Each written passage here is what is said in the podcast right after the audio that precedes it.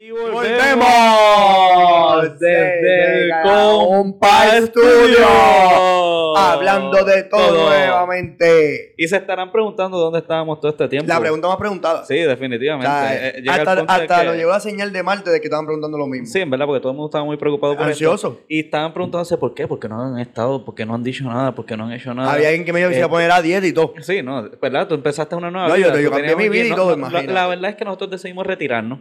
Ya después de tanto éxito, tanta fama, Imagínate. estábamos reconocidos en muchos lugares. Yo no podía salir ni del baño sin que alguien me reconociera. Escuchaba voces. ¡Ey! Eh, sí, no, sí. Imagínate. Y, como que pues llega el punto en que tú te quieres salir de eso, pero después vienes y reconsideras y todo eso, y con el clamar de tanta gente y tantos odios pedidos que nos hicieron ahí en GoFundMe, ¿verdad? Pop.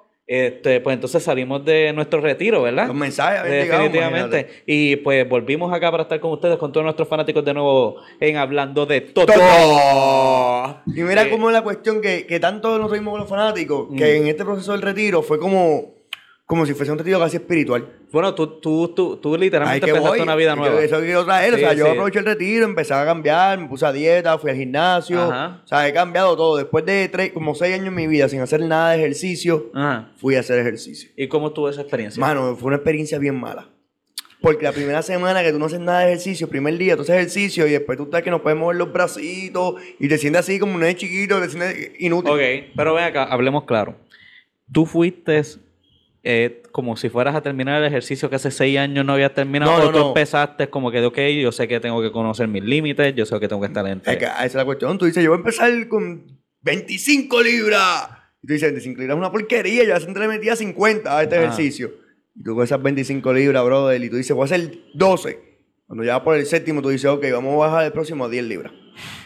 Y en ese momento tú entiendes que tienes que empezar con menos peso. Para que puedas aguantar el ejercicio, y el- el- la intención es terminar el set. Mm. Tú terminas el set y estás bien y que hagas el ejercicio correctamente. Y yo te pregunto, ¿cuánto tiempo, a- a- verdad, hasta la fecha? Hoy de fue mi, no- mi noveno día. Hoy, Hoy fue mi noveno día. ¿cuántas veces estás yendo a la semana? Cuatro días a la semana. Cuatro días y a la semana, corrido. Y si una falta hora. un día, no, me tardo como dos horas. Dos horas, ok. Yo pensé, una hora me tardo, pero realmente siempre hay, una pesa ocupada, siempre hay algo ocupado, pasa algo, va a beber agua, el agua sabe mala, tienes que ir al carro, buscar los chavos de nuevo. Sí. eh, Bueno, yo no sabría esos problemas. El agua. ¿Tú has visto eso del agua? ¿El qué? Lo del agua, que el agua está saliendo marrón en todos lados. Ah, sí, estamos como Carolina. Flynn. Estamos, mira si nos queremos parecer tanto a los Estados Unidos que queremos parecernos a Flynn, Michigan, allá donde no han tenido agua potable por los últimos siete años No, o lo que sea. Me dicen que lo próximo que van a intentar hacer es poner el agua flamable. sí, sí, que, que- Está que- que eso- increíble, ese es pero- el próximo pero- paso para que podamos hacer par de videos en YouTube, ¿sabes? Hacer par de trucos de magia. Sí, así eso está trending. Empezamos a echarlo con tanque de gasolina, no tenemos que volvernos a preocupar. Resuelto dos problemas en uno. Sí, pero ven acá, hablando claro, eh, tú Hablando sabes de más de- hablando de todo, ¿verdad? Eh, ¿Tú sabes sobre la situación? ¿A ti te afectó eso del agua? Pues mira, me afectó, sí, porque el gimnasio queda en Carolina. Y el agua cuando iba a beber a la fuente me la sabía rarita. Ok. Y me di cuenta, ahí fue que me di cuenta que el agua era la misma. Pero ¿estás seguro que el agua sabía rarita ahora que ya tú estás con la No, no, no, no, con no, el no. prejuicio de que esta agua Yo no pasa por los yo, filtros? Yo vi la noticia realmente la primera vez fue el sábado. Que me enteré que me dijeron, no, el agua la van a cortar. Y yo, ¿qué pasó aquí? Pues fíjate, yo no he sido afectado de ninguna de las maneras. Yo no recuerdo ni tan siquiera tener agua con un color o lo que Tú sea. tienes cisterna. Yo no sé lo que El yo apartamento. Eh, los apartamentos tienen una cisterna usualmente, entiendo yo. Bueno. Y esa cisterna, el agua está entrando sucia y ese su- tienes break como que a filtrarlo. Porque el sucio se queda abajo siempre. ¿Tú crees que es eso? Yo creo que eso porque realmente en muchas casas tienen cisterna. También me dicen, no, el agua no me sale tan oscura. O sea, que tú crees que es posible, o, o tal vez un calentador calienta el agua y evapora. No lo evapora, pero a lo mejor hace un cambio, puede ser. yo. Cualquier cosa Pero-. Imagínate, ahora, ¿usted imagina lo que me preocupa en las escuelas, bendito, mano? Pero eh, también, bueno, obviamente. no Acordándome de las escuelas es, es algo increíble. O sea, tú piensas, chamaquito, que tú ibas a, a correr. Es más, el calor que ha hecho en los salones, que tú te sientes y ves el helicóptero y no sabes si te va a caer encima o, o, o qué va a pasar en el salón. Y el calor que no se mueve una hoja y el agua no sirve. Vea que yo te pregunto, y esto es algo que, que ¿verdad? es bien interesante. Cuando siempre habían chamaquitos que cuando venía la fuente, que era un chorrito, había Ajá. algunos que podían cogerla desde el chorro, habían otros que tenían que pegarse Pa' para poder llegar. chuparle el agua. La pregunta es, ¿tú llegabas y te pegabas o bebías Exacto. Y si, y, si, y si llegaste a madurar en esa, en esa situación, ¿en qué grado fue que lo hiciste? Porque yo voy a ser bien honesto, yo era de los que me pagaba. Yo creo que hasta segundo grado. Después de segundo grado, como que dije, esto es innecesario. Yo puedo coger todo el agua que yo quiera chupándolo de- de- Desde afuera. del filtrito, ¿verdad? Como que ese es el, el- el punto. Y pues después de ahí como que aprendí a tomar agua de una Es- fuente. Eso es como el, el challenge de la gente de beber agua sin, sin pegar la boca. Que tú ves que hacen. Sí, siempre y hay tragan. algunos que... Y, y tragan, y como que es una maquinita y como que tú puedes tragar con, la, o sea, con el cuello arriba, no te vas a ahogar. Sí, y por cualquier micrófono, micrófono, mira, el microbio, lo que sea que puede tener la botella, rápido están ahí de esa manera. Pero la, la manera en que lo haces con la botella de agua es de arriba y la fuente es como que de abajo. Ajá. Tienes como que, como que chupar el agua que está El agua es igual de complicado, o sea, Sí. quiero decirle, la gente como que es un, es un reto, es un Pero, eh, challenge. ¿Podrás beber agua desde, desde el chorro? Siempre habían algunas que sabían más raras que las otras. Eso será ahora me pongo a pensar que es que los filtros no funcionaban. ¿O no lo cambiaban? O no los cambiaban. Posiblemente. Quizás el mantenimiento, yo me acuerdo que en la escuela, el mantenimiento corre en las escuelas para bajar costo, porque tú sabes, aquí creemos que el trabajo de día lo hace uno. Porque eso lo hacer él en cualquier momento, imagina. Pues nada, pues, hablando de eso, ¿verdad? Hablando de eso, ¿te acuerdas también de la escuela? Así del calor, el- lo- las cosas que han habido, los tiempos, hermanos, de los exámenes. Ahora mismo estamos en una fecha que en octubre entregan el trimestre. ¿Cómo entregan así? notas. Octubre es la fecha que los padres se ponen nerviosos. Para verificar si su hijo... Si su hijo va- está progresando, se va a colgar. va a pasar, ¿Qué va estrés pasar. va a pasar? ¿Qué presión? Y fíjate... Ese eh, estrés de los nenes, bendito. El estrés también está en los nenes en poder jugar lo máximo PlayStation que que pueden esta porque semana. después de aquí no hay más nada. Exacto, porque saben que después de esto se jodieron. Se Por todo, no hay celular, PlayStation. no hay PlayStation. Sí. Por vago a veces también, porque a veces ni PlayStation. Fíjate, ¿cómo será para estas nuevas generaciones que están ahora creciendo, verdad? Porque nosotros por lo menos estábamos en el intermedio de aprender entre el- lo que era jugar con canica y empezar y terminar Y jugando con, videojuegos. con- con videojuegos y cosas. Y me pongo a pensar, ¿cómo serán estos chamaquitos de aquí a, a 20 años cuando verdaderamente se vaya lo lujo que sea, ¿verdad? Y no existan buenas baterías. Y te quedes con que no sabes verdaderamente qué tipo de entretenimiento hacer. Como por ejemplo, acá nosotros nos quedamos sin luz, hacemos que stop o, o juegos que Y son así. eso, yo te puedo decir, en el huracán yo cogí las, las vecinitas y las nenas mías y, le- y le puse a jugar stop y a jugar parche y jugar checkers y ya aprendieron y estaban emocionadas. Pero ya tú tenías esos juegos de mesa. Yo digo cuando tú Cuando no tienes chico nada. no lo tiene, está chaval, no tiene ni carta. Porque Stop es un juego que tú haces con una libreta. Usa tu Y papel y también- lápiz ¿qué- resuelto. ¿Qué otros juegos eran así? Yo me acuerdo una mierda que les hacían con las estupideces ahí, Ah, con sí, los números. mucho en- a ver si todavía. estaban enamoradas de ti o no estaban. Esa es la única manera. Ese es el Tinder chiquitito. Esa es la y toda esa mierda, mano. Como que esa era la manera de, de tu poder saber si la nena, ay, tú me gustas. Mm, No. No. Porque cogiste una mierda de números. Pero la cosa es que eh, no- teníamos ese tipo de entretenimiento y yo me pongo a pensar, pues, ¿cómo estas generaciones de ahora van a pensar? O, o- o eso se ha podido eh, trasladar, ¿verdad? Pues se traslada, se traslada. Lo que sí es, es que le decimos a la próxima generación que va a ser más complicado. Los hijos de los hijos.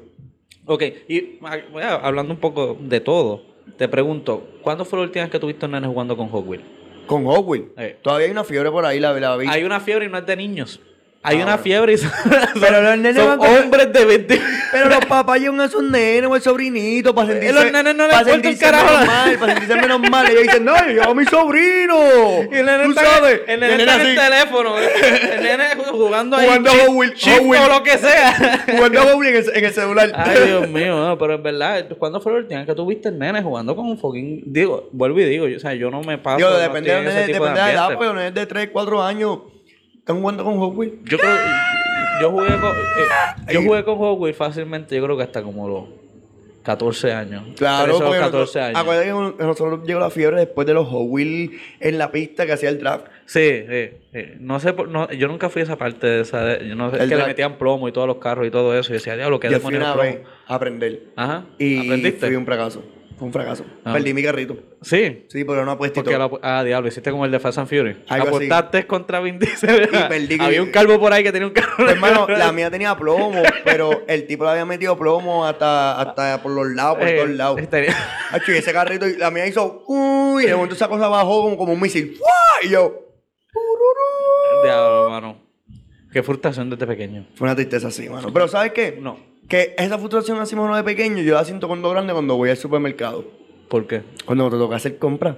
¿Por Y te metes así, vas al supermercado y dices, voy a gastar 20 pesos. Tienes para gastar más, pero el presupuesto hoy va a ser 20 pesos. Sí, pero esas son las frustraciones de adultos. Por eso, por eso. Y no terminas gastando 60. Sí, no, no llegas a tus propias expectativas. No, o no rompes cumples tus propios planes. O tú dices, yo no, yo no tengo la responsabilidad social para entender la diferencia entre no pasarme de 60 pesos. De 60 pesos. Porque uno ve los precios y tiene calculadora en la mano mejor que fuera antes, tú sabes. La calculadora hace todo, incluyendo el IBU. Claro, tú sabes, claro, sí, lo todo completo. Y contigo con eso siempre uno llega Bueno, y se es que- pasa. Oye, el supermercado está hecho para eso. Yo creo que, que, que tú puedes empezar dos formas de hacer compras. O vas como, como que haciendo la sopa de letras. Ah. Y vas pasando con el crucigrama y vas pasando por todos los, los, los- los pasillos. Ah. O vas a tu pasillo favorito. ¿Cuál es tu pasillo favorito? Esa es una buena pregunta. ¿Cuál pasillo tú dices? Mira, no importa si yo voy a buscar una cosa, yo siempre tiro un ojito por ahí como que, ¡Ey! ¿Qué hay nuevo? Pues mira, yo creo que siempre, de- cuando era de pequeño a grande, era el de los cereales. ¿Tú sabes cuál era cuando yo era pequeño? El de los dulces que se llevaron. ¿Cuál? Que nadie pagaba. En los dulces que todo el mundo era un disciplinado. y Ya, que era pillo. unas gavetitas Gavetita, todo el mundo cogía dulce y lo comía en el pasillo. tú mirabas mano, a los te adultos chiquitos, tú te llevabas uno, uno. Sí, es y, y verdad. tú veías un adulto que haciendo. Y te miraba Y no como que. un el adulto carajo. te miraba como que no digas nada. Sí. Y se iba y tú ahí, ok. Antes hacían eso con los guineos. Con los dulcecitos Con la con el china, pan. con la manzana. Déjalo, mano, es verdad. Yo, pero yo me acuerdo de esos dulces. Esos dulces duraron ahí con cojones, mano. Claro, claro. Hasta que le dieron un palo bien dado, imagínate, todo el mundo probaba. Eh, como que mira, aquí ya no hay dulces, se vendieron. No, nunca vendimos ni uno. no vendimos ni un solo fucking dulce. Vendimos tres pesos de dulce, pero se nos, se nos fueron ocho en, mercancía. ¿Cuál, eh, cuál es tu ahora de adulto entonces? ¿Cuál sería la. La la tuya dijiste el cereal de chiquito y la De- de de dulce, chiquito. pero de adulto preguntando, pues mira, mano, yo soy bien dulcero, yo siempre paso por las Popstar Ok. y veo la variedad de Popstar que hay, a ver si hay una nueva o alguna que me guste y siempre, ca- siempre hay una en el carrito. Ok. Si voy al supermercado siempre hay una. Igual, cuando voy a la parte de, de la fruta, Mm. chequeo los aguacates, eso no falla. Si hay un aguacate que esté para mañana o para hoy. Y siempre cojo una que otra manzanita o algo, pero en verdad los aguacates, eso no falla. Pues, fíjate, yo nunca fui gran amante de las frutas, pero cuando chiquito yo me comía el guineo. El, Claro. guineo gratis que te dan en el Sí, sí, supermercado. sí, sí, tú el, de probar. Exacto, el tasty, el guineo El tasty. tasty. Sí, sí, que sea como Costco. Uno, uno había empezado el modelo de Costco antes que Costco lo rompiera en Puerto Rico. Es que me da gracia porque ya tú entrabas y tú esperabas el cabrón guineo. es como que ya es tuyo, cabrón, por nada más venir ahí. Pero ahora, ahora te digo que yo sigo siendo dulcero. Y la- el que me gusta es el donde están los mantecados, que están en la nevera. Los mantecados, que ahora, ahora vienen los mantecados y vienen cositas para tú también hacer como bizcochitos para el lado, que los puedes hornear bien rápido. Sí, sí, no, o sea, eso- eso es, puedes es hacer un eso. universo de helado. Pues, eh, pero la cosa es que casi siempre este está bien cerca del otro. Cuando tú sales de ese de lado, llegas al área de repostería. Y mano, Uh, yo no sabes, pero yo veo un muffin pegado. de chocolate chip. Y es bien difícil. bicharle. Eh, Es bien difícil. Yo veo un tres leches que se ve bien mojadito. Ajá. Y yo estoy en dieta, brother, y eso es como que. Diablo, porque lo vi. ¿Verdad Me- que sí? Y me- cuando Hay una versión ahí- pequeña para llevarme un peso, por lo Sí. menos. Y es como que esa es una de las pequeñas cosas que tú puedes decir, esto fue hecho aquí, en este lugar, no lo trasladaron. De otro Eh, lugar, Esto lo cocinó alguien allá atrás, ¿me entiendes? Está hecho aquí, esto está bien fresco, no es como una de las mierdas que están ahí, como que te da con esa, mano. Pero eh, yo, yo te puedo decir que eh, esa y la de, y la de los mantecados es, son ¿Cuál es la góndola que tú odias pasar? Que tú dices, yo no. O sea, yo me meto ahí siempre en un revolú. El arroz. Tú dices. Hacho, brother, yo no sé por qué siempre la góndola donde está el arroz y la- las pastas y eso, siempre hay como que un conflicto en las personas que se paran a mirar el arroz que siempre se llevan el mismo. Ah, O se paran a ver las latas de habichuela y se llevan la misma, pero se paran a ver todas las latas. Y, y hay como que siempre, y siempre está el suplidor. Siempre hay un suplidor Sí, acomodando siempre está algo. alguien, ¿verdad? O sea, Es que es verdad. como Y, el carrito de ese cabrón es como un, es, un- es el camión de la góndola. Ajá, el camión de la góndola, los carritos, y es como que, eh, allá espérate. Y tú te sientes tan mal cogiendo un paquete de lo que él acabó de edificar. Tú sabes, Claro, como que él acabó de con la salchicha y tu puñeta se la jodió salchicha. O cuando, o cuando no, él está acomodando aquí y tú crees que está debajo de él. Sí, y tienes que pedir permiso con un chorro de cosas y Sí. tú coges un paquetito. Un paquetito. y le dañas el, le dañas el kiosco. el cabrón, completo. Ya, lo que Este tiene que estar acostumbrado. Este, pero fíjate, yo pienso que la que la- los más que estarían eh, llenos casi siempre son los dos. Están las ketchup. y, y los, Uh, lo los sazones. lo los la pan y la salsa y eso. La, sí, la salsa y las lalitas y las mierdas. Yo creo que es la misma fucking Pues, góndola. mano, fíjate, ahora que me pongo a pensar. La Pero al otro lado. Él, eh, eh, como, como Stranger Things, el, el inverse universe. Eh, ¿Tú sabes lo que deberíamos ponernos a hacer ahí, aunque no es original? Irnos para el supermercado y no con las dos jodidas toallas esas y hacer como el tipo del video negrito ese, que lo que hace es que le tira una toalla a la otra persona y se tira una toalla él mismo y de repente él mira para arriba ¿quién carajo ¿quién tiró? ¿quién carajo tiró esta toalla? Siempre me pongo a pensar que aquí, aquí especialmente aquí en Carolina, No, lo pues, que va a hacer es salir ahorcarlo un con la video, misma un video de nosotros con los hincados. bueno, mi gente, las cosas Eh, salen mal. tratamos, tratamos. La trata mejor le pregunté la próxima vez. Eso fue lo que nos enseñó la lección de hoy. Sí, mano. ¿Verdad? Los supermercados son un viaje. ¿Sabes qué me acordé también? De los supermercados que, que son pequeños y de momento tiene el área del pan junto al área de la leche y el queso. Mm. Entonces, como que hay gente que entra nada más a comprar pan, leche o queso. Mm. Y tú tienes todo en esa misma esquina. Y eso es como que un cruce, que es el, cruce donde tú ves a todo el mundo. Tú pudiste ver, entrar al supermercado y no ves a nadie. En ese momento tú vas a ver a todo el mundo. Porque siempre ahí es como que el, el conmemorado, porque también están las chuletas en especial. Sí, es, es cuando En hay ciertas los cosas. es lo mismo, Lo más, el- el- ahí es donde van las personas que ya saben lo que van a buscar. Exacto, que van con Lo- prisa. pues, lo que hay siempre son los solteros y los de estos, y esos son los que saben O lo que el van a buscar. el hijo que salió de, de, de- de deporte, Sí. un, un nene con la ropa del colegio corriendo. Sí. Tenemos el invitado especial. Sí, tenemos aquí un invitado especial. Le presentamos a Nico, nuestro guardia de protección de seguridad que tenemos aquí privada. Eh, Está, este- está auspiciado también con, con nuestra gente de Task Force. Sí, Eh, definitivamente está entrenado. Sí, sí, este, ese es un can, ese, ese chequea droga, ese chequea Explosivo. explosivo, ese chequea A corruptos. Eh, Él verifica los cuerpos, él los encuentra y todo. Sí, sí, sí, Eh, sí, Él sí, fue el sí. que encontró la, la mandíbula de Jimmy Hoffa. Pues mira, la Le cosa es encontró. que. Pero que conste que fue Takashi que le dio la información. sí, Takashi, bueno, Takashi, toda- sí, sí, todavía sí, está sí. ese cabrón ah, Por informando fue- por ahí. Imagínate tú. Pe- pero hablando otra vez de los supermercados un poquito, es bien distinto a, a como antes, inclusive también con lo que te había hablado de generacional, Ajá. porque antes no había un Walmart Supercenter. Antes No, era, no. antes era el, el supermercado grande, el supermercado Pueblo Pueblo, Extra. Este, Plaza Amigo, que medio muerto. Plaza Loíza, Ralph, Selecto, esos son los de aquí. Ralph queda nada más en. ¿Ralph es de aquí? Ralph es de aquí, No Ralph, sabía. Ralph es de, de Humacao. Yo pensé que Ralph era norteamericana la marca. No, no, no, no, ese, él es de Humacao. Fue un, branding. Sí, Nice. sí, este, y los selectos son franquicias, algunas de ellas y qué sé yo, este, los Mr. Special son Mr. para allá por el área de. Cabo Rojo, para nuestra gente de Cabo Rojo, este, y esos supermercados, pero muchos de ellos ya han estado cerrando, especialmente para mí grande, que era el más cercano que tenía, y lo terminó fastidiando este, el, el Walmart. Eso es parte de la globalización, ese Sí, problema. Y déjame decirte que si no hay una, odia- una fucking cosa que yo odio de Walmart. Ir a Walmart. Aparte de. Además de la Walmart, el, el fucking entrar, tan pronto tú entras, las puertas se abren y te tiras ese fucking aire para el frente a todo lo que Ah, da. es un refresh, es un sí, refresh. mano, sí, claro. La cosa, si, si está lloviendo y estás todo mojado, tú no quieres Ah, no, ese no, cabrón no, aire encima. Pero, Sí, es no, parte- anyway, pues la cosa es que tú entras y toda esa mierda y tú coges un carrito y tan pronto tú coges un carrito es como está el Valdoriotti. Tú no puedes coger para ningún cabrón lado, mano. no solo eso, tranquilo. que tienes la goma dañada siempre. Ah, sí, eso sí, eso siempre va a pasar. siempre Va a ir ah, drifteando por todo el, por todo el Yo supermercado. creo que lo compran así a propósito para que no se los lleven. Pero si los carritos son muy perfectos, se los terminan llevando lo por alguna razón o lo que sea, mano. Pero el Walmart, para mí, por más práctico que pueda ser, nunca va a ser como era ese supermercado para mí cuando era chiquito. Yo lo encontraba todo, mano. Y tal vez siempre cuando uno va Yo para Walmart compra cosas que no hace falta. Yo creo que también era que, que- que el visitar, porque Walmart usa mucho la estrategia de cambiarte las cosas de góndola. Y ¿Cómo eso se lo enseño a las demás, a las demás supermercados locales, empezaron a usar la estrategia. Que Ajá. te cambian las góndolas de sitio para Ajá. obligarte a pasear por el supermercado y así te puedes llevar algo que no ibas a comprar. Sí, definitivamente esa es la estrategia. Pero, el- el- mano, Tú, tú te fijas, Walmart es el supermercado que no importa, los días que tú vas, siempre hay un pasillo que están remodelando. Sí. Porque, este- porque ellos siempre se pasan cambiando y rellenando de, de lugar las cosas, para eso mismo, para, tra- para atraer el cliente. Yo, yo Ahora- te digo, Walmart, Walmart es bueno y es práctico para todo, pero en verdad que a la hora del final nunca va a poder, para mí, como te dije, hacerme sentir como me hacía sentir ese supermercado antes.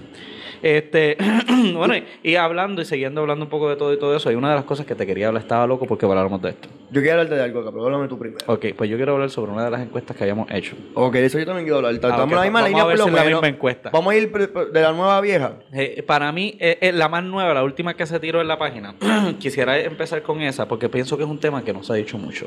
Y fíjate, aunque comenzó esa, esa encuesta siendo más de un lado que del otro, terminó ganando el otro, que para mí eso es bien interesante. La encuesta decía, se me acaba de... Ok, la encuesta decía, ¿cuál dirías es la mejor experiencia entre Netflix y el cine? Uh. Puedes votar y comentar por qué.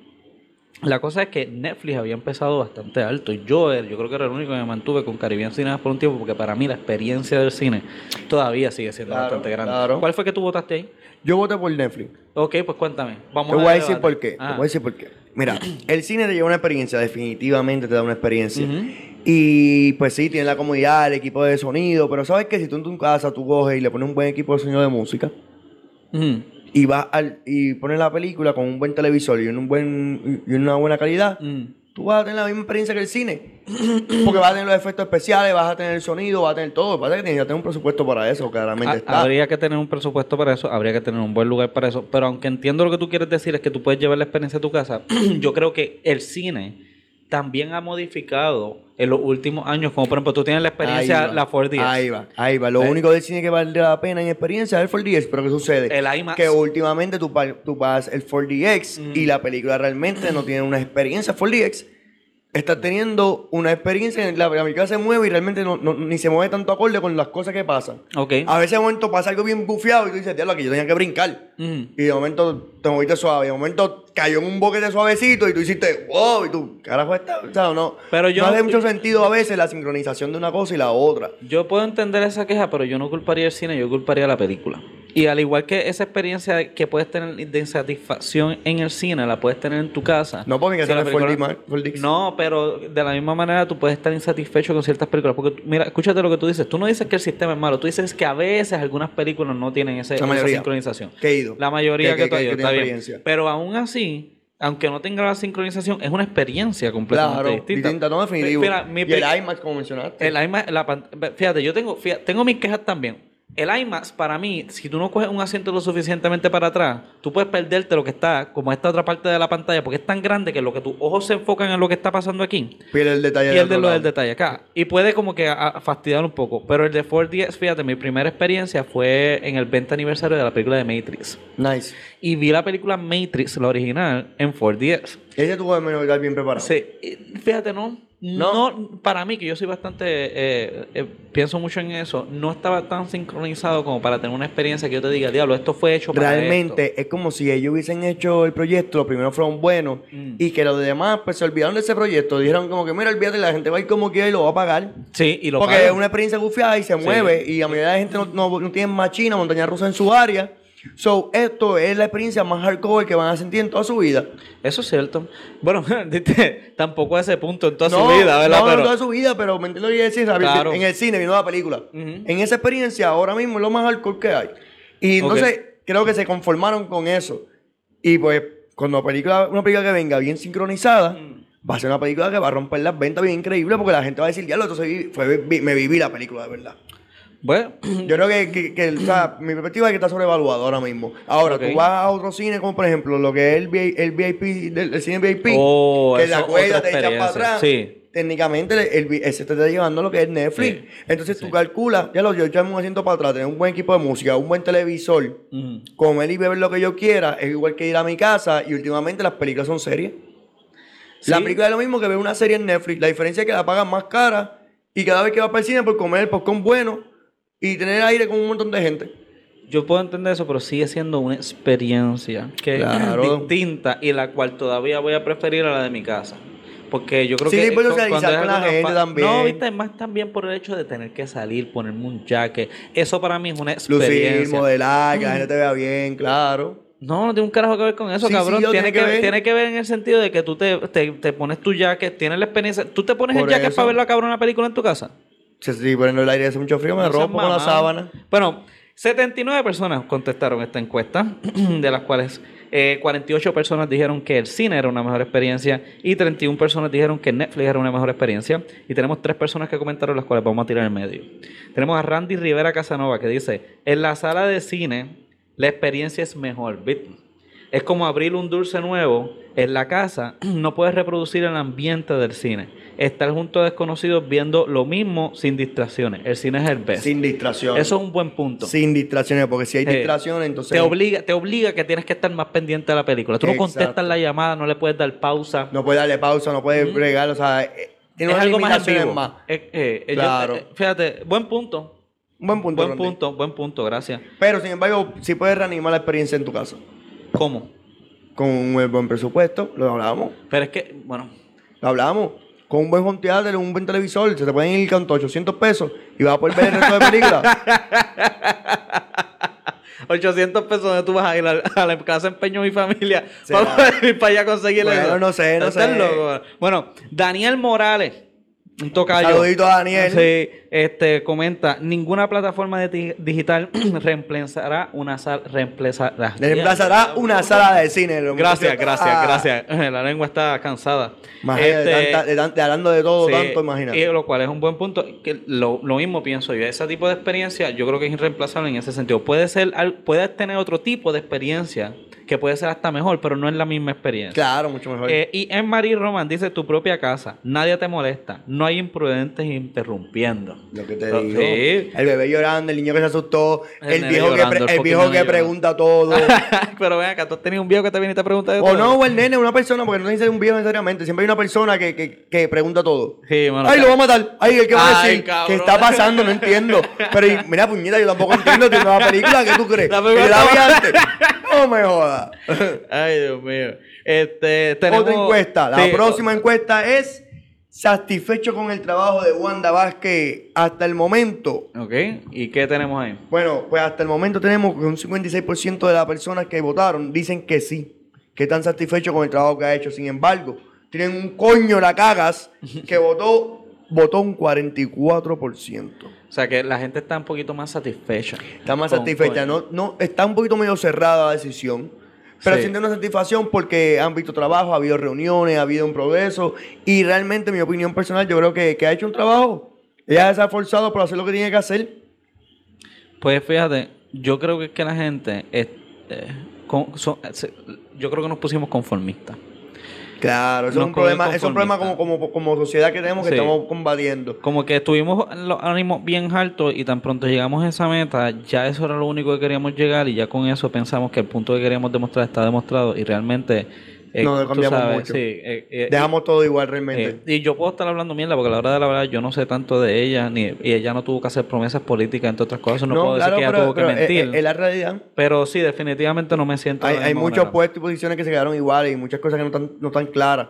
Investigaciones que no han habido claras. ¿Tú te enteraste de lo que pasó? ¿De que mami, vi en la radio hoy y me, me impactó un poco. ¿qué? Pues, hermano, lo- el caso de, del alcalde de Guaynabo, el, el antiguo alcalde O'Neill, O'Neill eh, el caso se cayó. ¿cómo así? Ah, porque hubo un tecnicismo donde la fiscalía no pudo, no, no hizo el proceso correctamente y técnicamente por la burocracia del sistema no se entregaron los documentos a tiempo y el caso se cae. Porque eso pasa así. Pero eso no caería en que alguien alguien se tiene que responsabilizar No, no, no, porque porque hay- si no se trajeron los documentos a tiempo alguien tiene que ser responsable de no haber entregado los documentos a tiempo Claro, pero ahí es que vamos. Ujú. eso, sí- eso es algo común que pasa. Pero la, eso porque no- la mediocridad, lo mismo que tú dijiste, conformismo. Aquí, aquí no, no, el ay bendito. Pero, ah, o sea, yo no, no sabemos de tecnicismo si hay un abogado entre No de llegar- podemos decir, pero para mí eso no, eso no sería obstrucción de justicia. Pues, hermano, podría ser obstrucción de justicia, pero realmente, como, como hay tantos casos y el juez y la fiscalía tienen tantos papeles, pues se, puede- se pueden perder entre trasladar, trasla- la- trasladar o trasladar Trasladar. uno a otro y pues ocurre un, un, un proceso que se puede perder o extraviar. Mm. Eso es algo bien común que ocurre en diferentes casos. O sea, e- este caso de O'Neill se destaca un poco más Mm. porque es una imagen pública donde hubo un escándalo bastante fuerte, pero esto es algo que ocurre a diario. Pero es que eso me está... Y es, es algo tan preocupante porque Mm. la justicia en este país está fallando ciegamente. Pero eso es alguien, yo opino, eh, y vuelvo y digo dentro de mi ignorancia, que eso es algo que tú puedes fácil identificar quién fue la persona que eh, no hizo su trabajo y esa persona fácilmente... ¿Sabe lo que pasa? Porque si estamos hablando de un asesinato de una persona, entonces esa persona no va a recibir justicia porque este clerk no entregó los documentos a tiempo, pues esa persona es responsable Definitivo. de que no se reciba esa justicia. Definitivo, pero eso con las pruebas. Declaración de prueba, entregar de prueba. Tú, tú atrasas el proceso y el proceso de seis meses lo, lo tarda a tres años. Mm. Y lo sigues alargando más. Porque entrega la cosa a última hora, espera que te den un desacato y vuelve y lo hace. Mm. Y lo que hace es pro- procrastinar todo.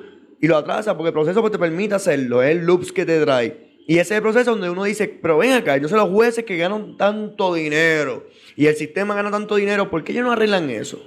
Porque si ellos tienen tanto trabajo y están arrollados y ven una déficit en su sistema, Mm. porque llevan tantos años que no han hecho ningún cambio, tan intelectuales y tan justos que son. Porque de momento se les ha hecho tan complicado poder crear un cambio cuando ellos son una rama independiente que tienen un poder independiente. Pues Se están dejando ver la tela que lo que quieren los chavos y más nada.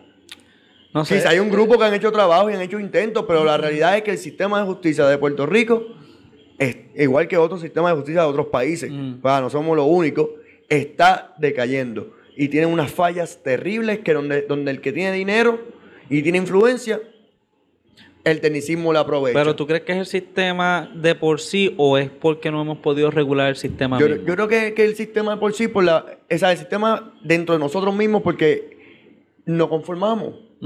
No, nos damos un ay bendito por casi todo. Hay un papel, tú vas a una oficina y te y tardan, y en vez de decir, no, esta oficina tiene que mejorar, todo el mundo dice, ah, eso es el gobierno, eso es así. Sí, eso no, es cierto, la gente piensa así. no, tú no puedes pensar eso porque tú estás pagando un impuesto por eso. Mm. Cuando tú no dejas pagar un impuesto, el gobierno te busca atrás y te cae encima y no te, y no te da break. Bueno, Y nosotros tenemos que exigirle al gobierno el derecho de que nos correspondan. O sea, no es, no es pedirle algo de más. Ujú. No, es simplemente que el trabajo que tienen que hacer, que lo hagan correctamente. Y así nosotros mejoramos como sociedad. Pues- Pero, Pues fíjate, eh, eso me, lo único que me pone a pensar eso es que eh, Pu- Puerto Rico tiene un futuro bien brillante, mano. definitivo. No, no tan brillante como esa cabrona camisa que tú tienes puesta ahora mismo. Mano, pero esta camisa brillante es tan brillante como lo, lo- lo- que representa. Ahora mismo esto es por el trabajo. Es una ¿Qué- compañía... qué? ¿Tú te- ¿Cuál es tu trabajo? ¿Tienes que estar montado una jodida motora todo el tiempo? Bueno, Te- mano, mi trabajo, mi trabajo es promover, es, es trabajando con, con eonled.net, que es una marca de bombillas, y pues simplemente estoy vendiendo bombillas y este color Ah. es el colores de la compañía. Y como me paro a veces voy a los clientes, pues una forma de hacer como quien dice mercadeo, Sí, no, yo, promocionarte. yo imagino. Definitivo, Prende- se prende- funciona. Prender la bombilla. Y al lado mío le contigo. y- Ya lo, esa bombilla es una luna, Es mano. Un truco de cámara, un truco de cámara definitivo, ¿me entiendes? Es un truco de cámara. Ahora, ¿sabes qué estamos hablando? Me, me acordaste de, de esto de, de prepararnos, de, la cuestión una a la otra, y hay una encuesta también que hubo, que la tengo aquí, que es si te sentías preparado para el huracán Dorian Ese- en ah, ese sí. momento. Pero ¿sabes Sí, qué? recuerdo, Estamos en una tormenta. Estamos y en ese momento, en ese momento, 50%, 59%, perdóname, dijo que no estaba preparado. Y el 41% dijo que sí. O sea, Wow. Y eso fue para Dorian. Sí, aquí, la veo, aquí la veo. 54 personas votaron en esta encuesta y al parecer la gran mayoría de las personas, no, se- no la gran No se mayoría, pero la- un montón de personas no se sentían preparados. ¿Pero por qué no se sentían preparados? ¿Habían comentarios o algo ahí que habíamos puesto? Vamos a ver, comenten qué les faltó. Tenemos cuatro comentarios. comentario. Tenemos tres comentarios. Ok, los paneles. Los paneles, lo más importante. Eh, lo más importante, los paneles. Eso nos dijo Darisa Rodríguez. Tenemos aquí Prieta Rivera que dice, uno nunca está preparado para un huracán, ya que sus trayectorias son inciertas. A lo mejor ella no se sentía preparada psicológicamente, pero a lo mejor Pues sí, sí tenía, venía, ¿no? Exacto. sí tenía las cosas, pero no, no sé si o, bien o no bien. solo eso, imagínate. Que a lo mejor diga, voy a poner la tormentera. Mm. Cambia dirección, no la ponga. Vuelve, ponla, ponla. Sí, tiene- Ese estrés de que si la pongo no la pongo, porque hay casas que si tú pones la tormentera no te entra aire de afuera. Eso sí. No, ¿sabes lo Y que se vuelve, se vuelve un problema el, el poner la tormentera Es que hacer un negocio de tormentera rápida. rápida. Sí, una Pa. mierda que tú puedas poner al momento. O que, vengan, o que vengan con Eh. un espacito como para ventilación, para que entre vientito para la casa o algo, porque en verdad está complicado. Eso es algo que tenemos que entrar en algún momento a ver si ponemos un, un- un de estos. Un, un, un spoiler. O- Este, Randy Rivera Casanova. Randy de nuevo. Randy de nuevo. Saludos, Randy. Saludos. Dice la picadora, la picadora se acabó rápido. Diablo, Randy, tienes que, tienes que coger un chip a la vez, mano. No te puedes meterte esa mierda al mismo tiempo. Te vas a joder la salud. Vas a terminar en un hospital pasando el fucking depresión. Con, con tanta de- comida, mano. Tienes que Eh, darle suave. Pero probablemente vas a estar satisfecho. Yo también, yo también o sea. comería toda esa mierda, mano. porque- Imagínate, es imposible. Sí, mano. Mira, y ahora nos movemos ahora a, a lo que queremos hacer como un, un open de, de un, un- ¿cómo es que decíamos? Un segmento. segmento. Un segmento El de parte de nosotros. Lleno el de- segmento llegó Eh, para ti. Completamente original, nada copiado. es tan y tan original que se llama ¿Qué nos dice la internet? internet. Imagínate, esos son cinco puntos. Si fuera cinco de cinco, nos hubiesen dado dos puntitos. No, fácil. ¿Tú estás loco? Hacho, nos hubieran dado esos cinco puntos y nos hubieran dado cinco más por creatividad. Tanta Claro, creatividad claro, se definitivo. desborda. Eh, eh, Por suerte no tenemos un logo. el, el, el segmento se va a llamar, se llama, eh, ¿qué dice la internet? En ¿Qué este vamos a estar hablando de cualquier tema, fucking cosas random, cosas que ustedes ni saben y que de repente quieren saber cinco minutos de ellas o lo que sea y no quieren buscar en internet y lo van a escuchar ahora por parte de nosotros de una manera coloquial para que ustedes aprendan y nosotros aprendemos al mismo tiempo. ¿Y qué dice el internet? ¿De qué vamos a buscar hoy? Eh, hoy, hoy vamos a hablar de una persona, de un puertorriqueño. Ajá. De un puertorriqueño que ha salido en las redes, lleva como una semanita o dos semanas que se está hablando de él. Ok. ¿De, se- de- de qué tipo de, de, temas estamos hablando? Pues mira, estamos hablando de un puertorriqueño que Ajá. salió en las redes porque parece que por esta fecha cercana, fuera, realmente no fue cerca de la fecha de él, pero su nacimiento sí fue cercano. Ok. Una persona que nació en el 1791, junio 17. Estoy hablando de la persona que se llama Roberto Cofresí. Pero su Cofresí. nombre de pila era Roberto Cofresí y Ramírez de Arellano. ¿Tenía cuántos apellidos? Roberto Cofresi. y Ramírez de Arellano. Acuérdate que antes lo, tú tenías el apellido y tenías de dónde provenía ese apellido. Ok, eso es cierto. Por, por la parte de, Espa- de España, que es Arellano. Ven acá, entonces, este, pero de Cofreciento, yo pensaba que Cofresí era alguien que estaba, qué sé yo, como para los 1100 o alguien, no alguien necesariamente tan, tan viejo. Tan viejo, pues sea. mira, pues Cofresí estuvo en, la- en el tiempo de la revolución, cuando tiempos de Bolívar. Porque Bolívar fue en el 1819, Pero este, 20. fue- este hombre fue, nació, nació en, el 1791. 91. Y él en el mil, él, él era una, una familia pobre. De barrio. Y de momento consigue la oportunidad de su vida. Y empieza, era muy buen navegador desde chiquito, le gustaba meterse en los botes, irse por ahí, hacer sus su- sus cuestiones. Y dentro de esa aprendió a, a navegar los mares y a controlar los barcos. Y lo convierte en un corsario. ¿Sabes qué es un corsario? Esa, esa misma mierda te iba a preguntar. Pues un corsario es simple y nada más. Que- y antes de. eh, No, no crean que es que el cabrón este sabía qué carajo. este cabrón. Ah, se lo sabe porque lo leyó. Lo leyó. Yo no me quiero ver tan bruto de saber que es un corsario. ¿Qué un qué? Corsario. Ah, ok. Ah, un ¿qué es un corsario, corsario? Pues simplemente es un pirata que el Ah. gobierno le paga. Es como un militar. Pero un militar encubierto. Y lo que hacía era que él iba. Espera, como un espía. No, pero no era un espía. Era un títere. Porque usa- eh, eso se usaba mucho en la guerra y se usa todavía en el sol de hoy. Ok. Lo- el gobierno coge y le dice, ok, estamos en Puerto Rico, Santo Domingo, República Dominicana, pero tengo el, el problema que está habiendo conflicto de mercancía y Estados Unidos está trayendo mercancía. Pues yo quiero que todos los barcos que traspasen por esta área, que no sean bandera española, tú lo vas a atacar. Y él, en vez de hacer un registro, verificar que tenía el barco, él simplemente llegaba y asaltaba el barco, lo robaba. Y hacía un paro del barco a nombre de la ban- de- del gobierno español. Ok, pero no era a, no era a ninguna embarcación. de- Era de de- embarcaciones americanas, franceses. Inglaterra, toda aquella que no fuese Una bandera española. una bandera española, se le iba a hacer un, un ataque. ¿Dónde fue- no especificaste dónde fue que nació Cofresí? Él nació en Rincón. Él Oh, se crió en un pueblo de Rincón. Por eso Rincón es muy famoso, esa área de Rincón, Cabo Rojo, por el área de Cofresí. Fíjate, pero no es en Arecibo donde tienen lo de lo de la mierda de él. Bueno, es Porque que me, él es una pasa es celebridad que de todo Puerto Rico, ¿verdad? Él, él, él- él navegaba mucho el área norte, noroeste de Puerto Rico, aunque Ok. sus mayores golpes eran en el área norte, noreste, Mm. pero su mayoría, su- sus cuevas, su escondite, su pueblo, donde él lo quería, era el área oeste. ¿Por qué? Porque era como un Robin Hood. Él robaba los barcos y él cogía un porcentaje grande de, ese dinero y lo repartía en la comunidad para desarrollar la comunidad. No solamente en Puerto Rico, sino que en Puerto Plata, en República Dominicana, también desarrolló una comunidad. Varios golpes, cuando él deja de ser corsario, que él se da cuenta de, él tiene un viaje a Venezuela y entre esos viajes conoce a Bolívar. Y entre la influencia de lo que Bolívar estaba pasando y lo que estaba sucediendo en Latinoamérica, él se da cuenta y él dice, contra, pero es que realmente esta gente son malas, nos están matando a todos, nos- son unos, unos mercenarios, nos, nos eje- ejecutan a quien piensa diferente, me están mandando a hacer cosas malas y, y se llevan los chavos ellos y el pueblo no está pasando hambre, necesidades. Y él decide virarse. Y él decide atacar a los dos gobiernos, al americano y al español. Mm. Y ahí es que él empieza a coger cada dinero que robaba y se lo entregaba al pueblo. So, él decidió dejar de robar para los españoles y empezar a robar para los puertorriqueños. Para los puertorriqueños y dominicanos. Ok. Porque tuvo en los dos lugares tenía escondite, porque a veces lo persiguen de un lado a otro. Y, y la de Mona era un punto de encuentro también de él. Ok. Donde él a veces se escondía con los, con los dragones de Komodo y él se quedaba ahí y se protegía en esa área. ¿Hay alguna manera que pudiste averiguar en qué dice en internet cuánto llegó a robar o, qué, Pues mira, o, o hay la un- cantidad más grande que llegó Hay a un robar? palo bien grande que él dio, que fue el palo más fuerte que él tuvo. Que ese fue el que le costó la vida. En el 1825, 1824, discúlpame. Te disculpo, te disculpo. Él, él roba un barco de Estados Unidos Ujú. y de donde del, del barco eh, espa- español, español. Léelo, léelo, no Es te que no de dame un segundo, no me acuerdo de memoria bien. Ay, Dios. Pero, eh, él, ok. Él robó un barco español Ajá. Y le roba el barco español. Ok, mira, en octubre él empieza a robar y le robó 5.500 dólares en ese tiempo en la isla de San Tomás a un barco americano.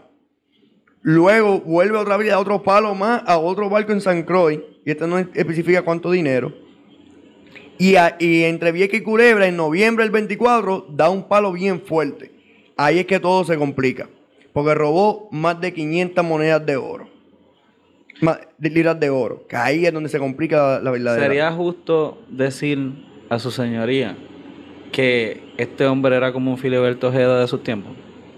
Era el, de hecho, se considera como el primer independentista de Puerto Rico.